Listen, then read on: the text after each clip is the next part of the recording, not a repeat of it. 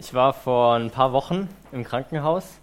Ich bin da ab und an unterwegs und ich habe da mit einer Frau ein bisschen längeres Gespräch geführt.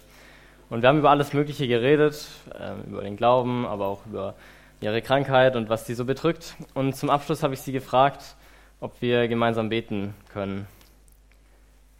Und sie meinte zu mir, dass sie das nicht mehr macht. Sie hat mir dann erzählt, dass sie einmal gebetet hat. Das war auch im Krankenhaus ähm, als ihre Mutter schwer krank war. Und sie hat Gott gebeten, dass er ein Wunder tut. Aber das Wunder blieb aus und die Mutter starb, genau wie ihr Gebetsleben. Wenn Leid uns bedrängt und Gott fern scheint, dann kann das zu Enttäuschungen führen und zu Verbitterung. Aber es gibt auch Alternativen. Und deshalb schauen wir uns heute ein bisschen was an zum Umgang mit Leid und fahren eben, wie Christian schon gesagt hat, mit unserer Reihe fort, in Gottes Nähe klagen. Ich habe einen Text ausgesucht dazu, das ist der Psalm Nummer 44. Ähm, genau, der sagt uns, glaube ich, einiges zu dem Thema und wir können da ein bisschen was draus lernen. Ich lese den vor und wenn ihr eure Bibeln dabei habt, könnt ihr mitlesen. Ich glaube, auf der PowerPoint ist er am Anfang noch nicht ganz drauf. Hört einfach gut zu. Psalm 44 für den Chormeister von den Korachitern ein Weisheitslied. Gott, mit eigenen Ohren haben wir es gehört. Unsere Vorfahren haben es uns erzählt. Eine Tat hast du getan in ihren Tagen, in den Tagen der Vorzeit, du mit deiner Hand. Nationen hast du vertrieben, sie aber eingepflanzt. Völker hast du zerschlagen, sie aber ausgebreitet. Denn nicht mit ihrem Schwert gewannen sie das Land und nicht ihr Arm schaffte ihnen den Sieg, sondern deine Rechte und dein Arm und das Licht deines Angesichts, denn du hattest Wohlgefallen an ihnen. Du allein bist mein König, Gott. Sende deine Hilfe für Jakob. Mit dir stoßen wir unsere Feinde nieder, in deinem Namen zertreten wir, die sich gegen uns erheben. Denn nicht auf meinen Bogen vertraue ich, und mein Schwert hilft mir nicht, sondern du hast uns geholfen vor unseren Feinden, und die uns hassen, hast du zu Schanden gemacht. Wir rühmen uns Gottes den ganzen Tag, und deinen Namen preisen wir immer da. Und doch hast du uns verstoßen und mit Schmach bedeckt. Du ziehst nicht aus mit unseren Herren. Du lässt uns zurückweichen vor dem Feind, und die uns hassen, haben sich Beute genommen. Du gibst uns hin wie Schlachtvieh unter die Nationen, hast du uns zerstreut. Du verkaufst dein Volk um ein Spottgeld und hast keinen Gewinn aus seinem Erlös. Du machst uns zum Gespött bei unseren Nachbarn, zu Spott und Hohn bei allen ringsum. Du machst uns zum Sprichwort unter den Nationen, die Völker schütteln den Kopf über uns. Den ganzen Tag steht meine Schande mir vor Augen und Scham bedeckt mein Angesicht vom Lärm der Lästerer und Spötter, vom Blick des rachgierigen Feindes. All dies ist über uns gekommen, doch wir haben dich nicht vergessen und deinen Bund nicht verraten. Unser Herz ist nicht abtrünnig geworden, auch sind unsere Schritte nicht abgewichen von deinem Pfad. Du aber hast uns zermalmt am Ort der Schakale und mit Finsternis uns bedeckt. Hätten wir den Namen unseres Gottes vergessen und zu einem fremden Gott unsere Hände ausgestreckt, würde Gott es nicht ergründen, denn er kennt die Geheimnisse des Herzens. Um deinetwillen werden wir getötet Tag für Tag sind wir geachtet, wie Schafe zum Schlachten bestimmt. Wach auf, warum schläfst du, Herr? Erwache, verstoße nicht auf ewig. Warum verbirgst du dein Angesicht, vergisst unsere Not und Bedrängnis? Denn unsere Seele ist in den Staub gebeugt, unser Leib klebt an der Erde.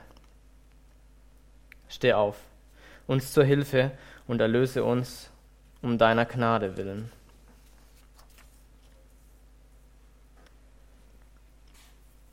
Ist es nicht ganz klar, wann der Psalm entstanden ist. Da gibt es verschiedene ähm, Datierungen. War vermutlich kurz vor dem Exil. Und was wir aber sicher wissen, ist die Situation. Das können wir aus dem Psalm gut sehen. Israel ist in Bedrängnis und ihre Gebete um Sieg werden nicht erhört. Menschen sterben, das Land wird geplündert und die Feinde verhöhnen sie. Gott scheint fern. Und Bewahrung und Schutz ist, scheint auch so vertrieben wie ihr Hab und Gut. Im Psalm wechselt immer wieder das Ich und das Wir. Also man nennt es, das ist so eine nationale Klage, das hat das ganze Volk gebetet. Aber der Einzelne hat es auch formuliert und somit betrifft es jeden Einzelnen. Und ich habe den Psalm in drei Teile aufgeteilt. Und ich beginne jetzt mit dem ersten Teil, den ich überschrieben habe, mit Halte fest am Glauben oder Bekenne deinen Retter Gott. Die ersten neun Verse, habt ihr gemerkt, sind Bekenntnisworte. Der Psalmist beginnt mit einer Wiederholung der Geschichte Israels und er erinnert an die Landnahme. Es ist interessant, dass er von was schreibt, was er gar nicht gesehen hat oder erlebt hat. Er hat es nur gehört. Das heißt, er muss es glauben. Auffällig ist auch seine Deutung der Geschichte. Das ist eine Geschichte, die wir wahrscheinlich alle kennen. Israel hat es geschafft, nach ein paar extra Runden das Land, das Gott ihnen versprochen hat, einzunehmen. Sie haben dafür hart gekämpft. Siege errungen und auch Niederlagen und ähm, genau, und sie mussten sich das einfach hart erkämpfen. Aber der Psalmist nennt weder die strategische Weisheit, noch die guten Waffen, die sie hatten, oder die tolle Herführung. Er schreibt was ganz anderes. In Vers 3 überschlägt er sich fast mit dem, was er zeigen möchte. Er sagt, du, du hast uns in das Land gebracht. Er schreibt zweimal so ein Du, um ganz sicher zu gehen, dass er nichts anderes als Rettung bezeichnet, außer Gott. Vielleicht scheint es dann in den folgenden Versen auch ein bisschen komisch, dass Gott anderen Völkern Schaden hinzufügt. Aber wir müssen hier die Betonung anschauen, weil der Psalmist will vor allem zeigen, dass Gott Hilfe ist. In gewisser Weise auf Kosten der anderen, aber er will sagen, dass dein Volk, Gott, deine Kinder, hast du damals gegen ihre Feinde verteidigt. Und es geht deshalb hier nicht um den Hass Gottes gegen andere Völker, sondern es geht um seine Liebe zu seinen Kindern. Es stellt sich natürlich die Frage, warum liebt Gott Israel? Warum bevorzugt er sie so gegenüber den anderen Völkern? Und in Vers 4 lesen wir, denn du hattest Gefallen an ihnen.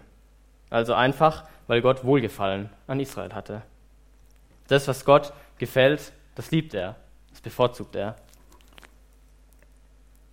Aber die Menschen sind eigentlich nicht unbedingt das, was Gott gefällt vor allem nicht nach dem Sündenfall. Und wir lesen sogar in der Bibel, dass die Bosheit der Menschen so schlimm ist, dass Gott es bereut hat, den Menschen zu schaffen.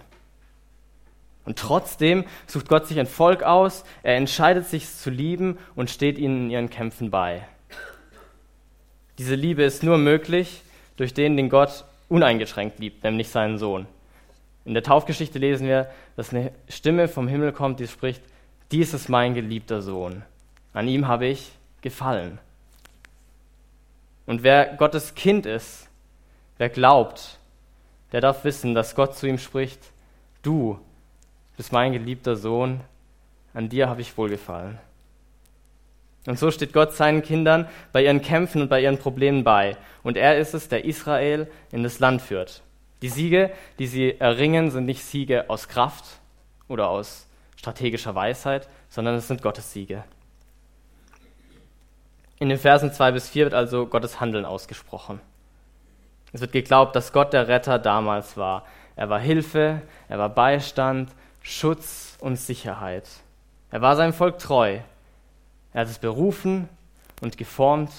Er hat das gute Werk begonnen. Und dann geht es weiter. In den Versen 5 bis 8 festigt der Psalmist seinen eigenen Glauben an Gott, auch heute, an denselben Gott. Er spricht, dass Gott auch sein König ist. Eben dieser Gott, der Israel das Land schenkte. Der Psalmist ist konfrontiert mit Leid und deshalb ruft er auch schon in Vers 5 Gott dazu auf zu retten. Er betont, dass eigentlich hat sich doch gar nichts geändert. Ich vertraue immer noch dir. Ich vertraue nicht auf meinen Waffen. Es ist eigentlich alles so wie damals, aber trotzdem tobt der Feind in der Stadt. Irgendwie musst du dich geändert haben, Gott. Sein Glaube ist noch da, aber Gott scheint fern. Was der Psalmist sagt, ist also, ich bin da. Ich weiß, dass nur du mich retten kannst. Ich vertraue nur dir. Deshalb rette mich, wie du damals immer schon gerettet hast.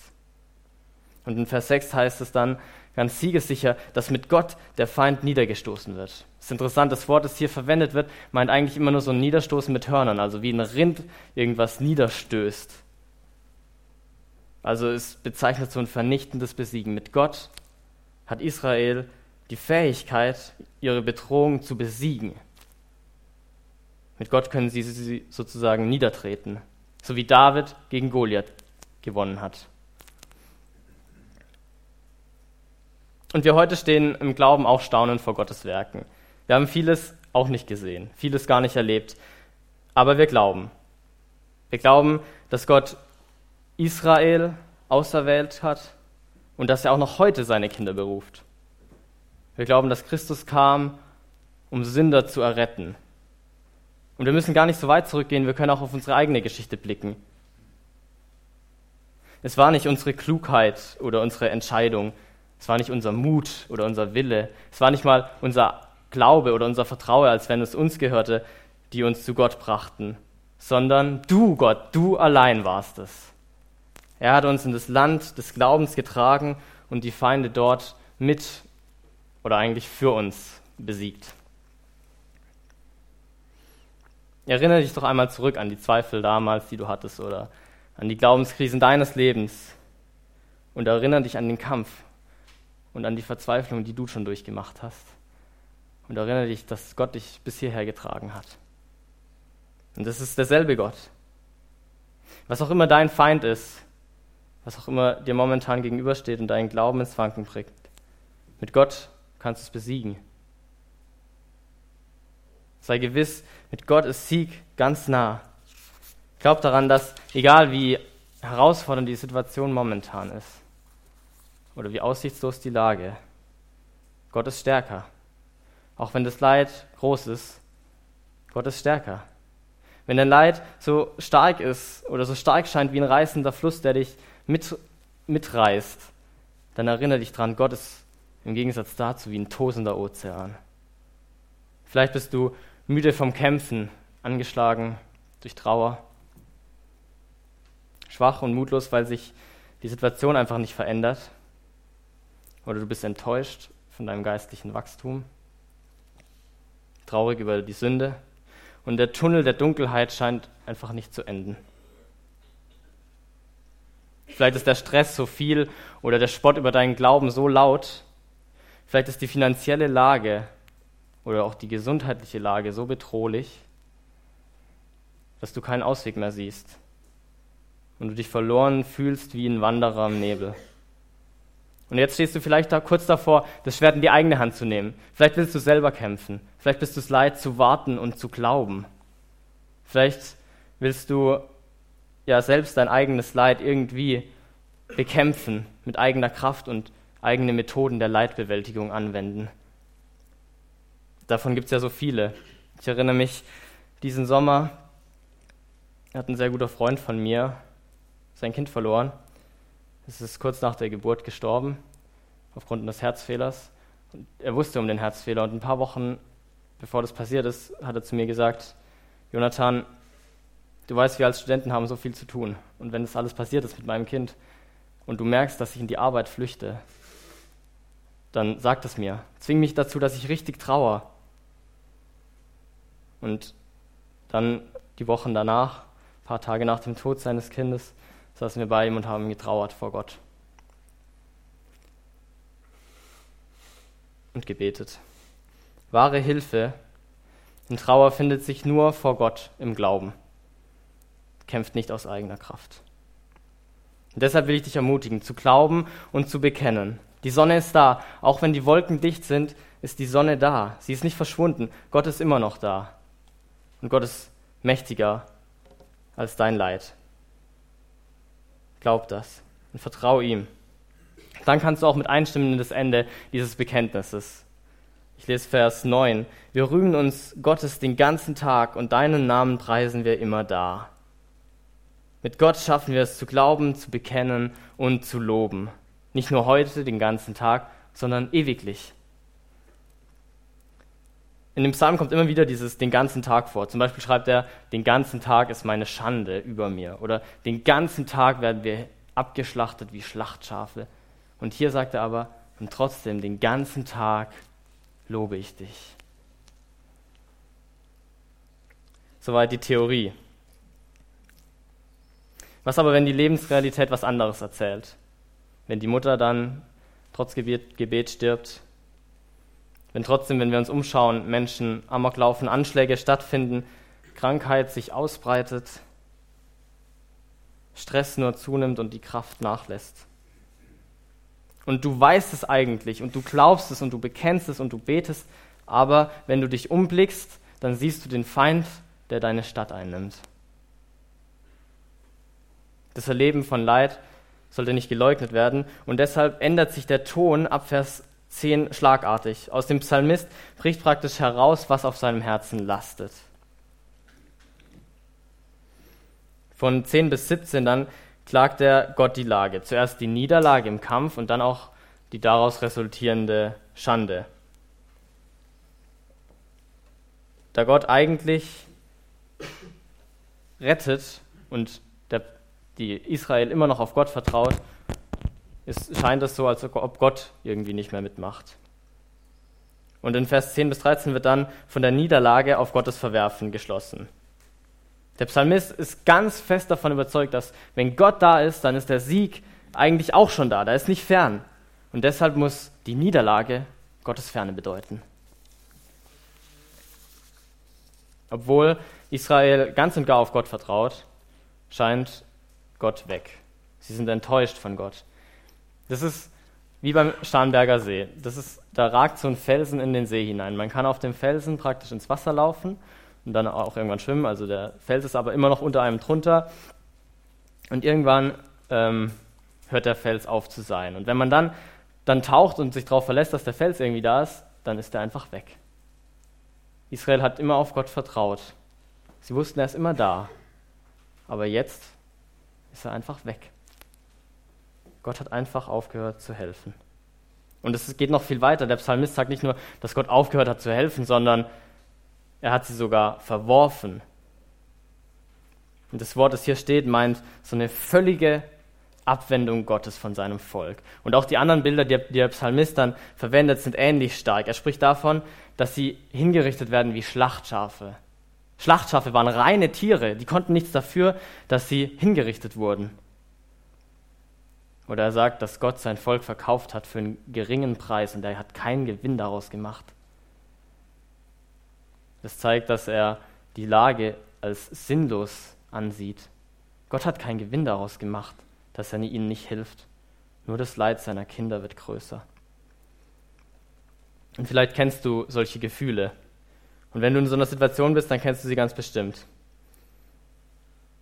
Obwohl du glaubst und betest, fühlst du dich zerrissen und verletzt, zurückgelassen, dahingegeben, hilflos Situationen und Umständen ausgeliefert und von Gottes wunderbarem Handeln und von Schutz und von Sicherheit, von Liebe und Geborgenheit oder auch von der Identität in Christus scheint einfach keine Spur mehr da zu sein. All das scheint dir angesichts der Realität einfach lächerlich.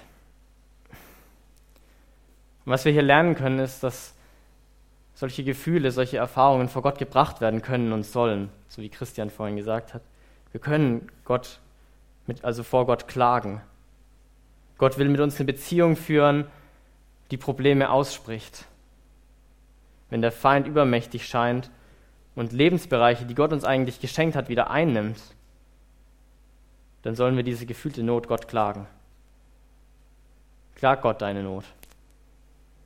Ist euch aufgefallen, wie der Psalm, Psalm hier aufgebaut ist? Sagt immer wieder, du hast das gemacht, du hast das gemacht, du hast, du hast, du hast. Der Beter bringt seine Erfahrung direkt vor Gott.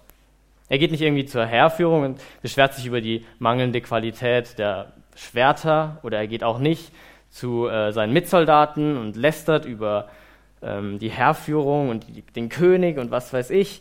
Oder ja, er, macht da, er, er jammert nicht irgendwelche anderen Menschen voll. Nein, er geht vor Gott, weil er genau weiß, dass Gott allmächtig ist. Er weiß, dass wenn Gott alles kann, dann kann er uns auch retten, auch wenn die Waffen schlecht sind. Dann kann er uns auch retten, wenn die Strategie vielleicht nicht perfekt war. Aber er hat es nicht gemacht. Und deshalb klagt er Gottes Ohr voll. Er sagt praktisch, du hast uns enttäuscht und losgelassen. Du bist deiner Aufgabe nicht nachgekommen, weil du bist ein Rettergott. Aber du rettest uns nicht. Diese Erfahrung von Leid bringt unseren Glauben in Gefahr, weil wir beginnen eben an dieser Allmacht zu zweifeln oder auch an der Güte Gottes. Aber wenn wir mit Gott in Kontakt bleiben, wenn wir beten und klagen und nicht wie die Frau im Krankenhaus aufhören zu beten, dann können wir erfahren, dass Gott unser Klagen zulässt. Und er lässt es sogar in sein Wort einfließen, in die Bibel. Deshalb klage Gott dein Leid. Beschreib, wie du die Situation siehst und erklär Gott, was das mit dir macht dass dein Glaube dir irgendwie nicht geholfen hat, sondern nur Schande gebracht hat. Dieser Psalmist, der sich in Gott den ganzen Tag rühmt und einen scheinbar starken Glauben hat, muss eine Niederlage hinnehmen, die ihm nur Spott einbringt. Er ist gefallen, erfährt Verachtung. Das ist kein, keine Bewunderung, kein Neid oder keine Anerkennung für irgendeinen starken Glauben, sondern seine Ernte ist Kopfschütteln als Zeichen der Verachtung. Das ist die Lage, mit der sich der Gläubige hier konfrontiert sieht. Er leugnet sie nicht. Er flieht nicht davor, sondern er bringt sie im Glauben vor Gott. Interessant sind dann die Verse 18 bis 23. Was hier ausgesprochen wird, könnte man so zusammenfassen. Gott, ich sehe keinen Grund, warum du das zulässt. Wir können nichts dafür. Und der Psalm wehrt sich gegen diesen Schluss. Du bist schuld an deinem Leid. Das ist einfach nicht wahr. Weil es wird hier mit absoluter Sicherheit ausgesagt, wir haben deinen Bund nicht übertreten. Wir haben unsere Seite eingehalten, Gott. Warum also wendest du dich ab und lässt uns in Dunkelheit zurück? Der Ort der Schakale, der hier genannt wird, das ist ein Bild für einen kahlen, abgeschotteten Ort. Zum Beispiel eine Steppe oder eine Wüste oder auch ein Trümmerfeld. Symbolisiert die Einsamkeit, verlassen von Gott. Auf der Schlachtbank obwohl wir eigentlich rein wie Schlachtschafe sind. Und all das wegen Gott. Ich habe mich gefragt, wie kann Israel eigentlich sagen, dass sie unschuldig sind, dass sie nie ähm, vom, von dem Pfad, den Gott ihnen gezeigt hat, abgewichen sind. Weil, der, wenn man an die Geschichte blickt, hat Israel das immer wieder gemacht. Sie sind immer wieder gefallen. Deshalb glaube ich auch nicht, dass hier ein absolut unschuldiges Leben gemeint sein kann. Und ich denke, es geht hier um die Situation, also um sozusagen eine aktuelle Sünde. Also das unschuldige Leben meint also ein grundsätzlich unschuldiges Leben im Bund mit Gott. Und die Frage praktisch, wenn wir das jetzt auf heute übertragen, ist, ist da noch Bundesübertretung in deinem Leben oder kannst du mit Israel sagen, ich lebe doch im Bund mit Gott? Das hört sich jetzt komisch an, deshalb erkläre ich es. Also ein Bund ist wie ein Vertrag. Ähm, genau, also Gott sagt zum Beispiel, halte meine Gebote und ich gebe dir ewiges Leben. Dann müssen wir nur unsere Seite einhalten, nämlich die Gebote halten und dann haben wir ewiges Leben. Alles ganz klar. Der Bund, den Gott mit den, also den Menschen anbietet, ist aber ein bisschen anders. Gott sagt, meine Gebote sind gerecht und du musst sie halten. Aber ich weiß, dass du Mensch ungerecht bist und dass du sie deshalb nicht halten kannst oder halten willst. Deshalb sieht mein Bund jetzt mit dir folgendermaßen aus. Deine Ungerechtigkeit muss bestraft werden, weil ich gerecht bin. Aber dafür schicke ich meinen Sohn und bestrafe ihn an deiner Stelle und kann dir dann deine Sünden vergeben ohne Strafe. Und was du tun musst, ist einfach glauben. Deshalb heißt dieser Bund auch Glaubensbund, weil er eine Glaubensgerechtigkeit beinhaltet, eine Gerechtigkeit aus Glauben. Und wenn du glaubst, dann bist du in diesem Bund. Und dann kannst du sicher sein, dass deine Strafe von Christus getragen wurde. Gott ist es, der rechtfertigt und in seinem Sohn schenkt Gott seinen Kindern nur das Beste. Jetzt leben wir leider eben oft nicht im Glauben. Das heißt, wir leben nach eigenen Maßstäben oder Zielen und Wünschen und erfüllen unsere Begierden anders, anderswo als bei Gott. Und all das ist Sünde. All das, was nicht im Glauben zu Gott gelebt wird, ist Sünde. Und deshalb ist die Frage praktisch, gibt es noch Sünde in deinem Leben, die du Gott noch nicht bekannt hast? Und wenn das nicht der Fall ist, dann darfst du, wie Israel, sagen vor Gott, Gott, du hast versprochen, treu zu vergeben und mir nur das Beste zu versprechen. Und ich lebe in deinem Bund. Ich bin vor, vor dir in Christus unschuldig. Warum passiert mir sowas? Und wenn du Sünde in deinem Leben hast, dann bekenn sie bitte um Vergebung und empfang Vergebung. Glaub daran, dass Gott dir treu und gerecht deine Sünden vergibt und dich reinigt von aller Ungerechtigkeit. Der Bund des Glaubens, kannst du dann sagen, den du mir aus Gnade schenkst, verspricht deinen Beistand. Und ich lebe in diesem Bund. Warum werde ich ausgesetzt in der Wüste? Warum sind diese Todesschatten über meinem Leben? Deshalb möchte ich diesen Punkt hier schließen mit der Aufforderung, prüf dich in deinem Leid und bringe vor Gott dein Unverständnis. In Zeiten der Bedrängnis und Not, wenn Gott weit weg scheint, klage dein Leid Gott und bring die Beziehung zu Gott in Ordnung. In den letzten Versen des Psalms, das sind die Verse 24 bis 27, kommt der Psalmist praktisch auf den Punkt. Er wirft Gott nicht mehr Dinge vor, sondern er ruft Gott direkt an. Er ist immer noch davon überzeugt, dass Gott allmächtig ist und deshalb schreit er in den Himmel, erwache. Gott scheint zu schlafen. Seine Allmacht ist nicht zu sehen. Gott soll endlich aktiv werden. Ist euch aufgefallen, dass zu Beginn die Verben, die Gott als Subjekt haben, ziemlich aktiv waren? Also zum Beispiel Gott rettet sein Volk, er pflanzt sie, er hat große Taten in den Tagen der Vorzeit gemacht. Und danach waren es mehr passive Verben. Er hat sie dahingegeben, er hat sie verlassen, er hat sie verworfen. Er ist nicht mit ihnen ausgezogen. Wenn Gott passiv wird, dann verkommen wir. Wenn ich von den Semesterferien zurück in meine WG gekommen bin, eigentlich fast immer, habe ich einen Kühlschrank vorgefunden, der verlassen war. Ihr könnt euch vorstellen, wie der, aus, wie der ausgeschaut hat. Äh, grüner Schimmel überall und auch nicht so gut gerochen und Lebensmittel haben schon fast ein Eigenleben entwickelt. Und genau das ist das, was mit uns passiert, wenn Gott uns verlässt. Wir verkommen einfach. Gott soll zurückkommen, ist das, was der Psalmist hier ausruft. Gott soll aufwachen und dieses Verwerfen beenden und wieder da sein. Und er stellt dann zum Schluss noch zweimal die Warum-Frage, um diese scheinbare Sinnlosigkeit hervorzuheben. Und der Psalm endet und er enthält keine Antwort. Der Psalmist bleibt in seinem Elend allein. Da ist kein Trost, keine Veränderung, auch kein Perspektivenwechsel, wie das manchmal der Fall ist. Aber er hält an seinem Glauben fest.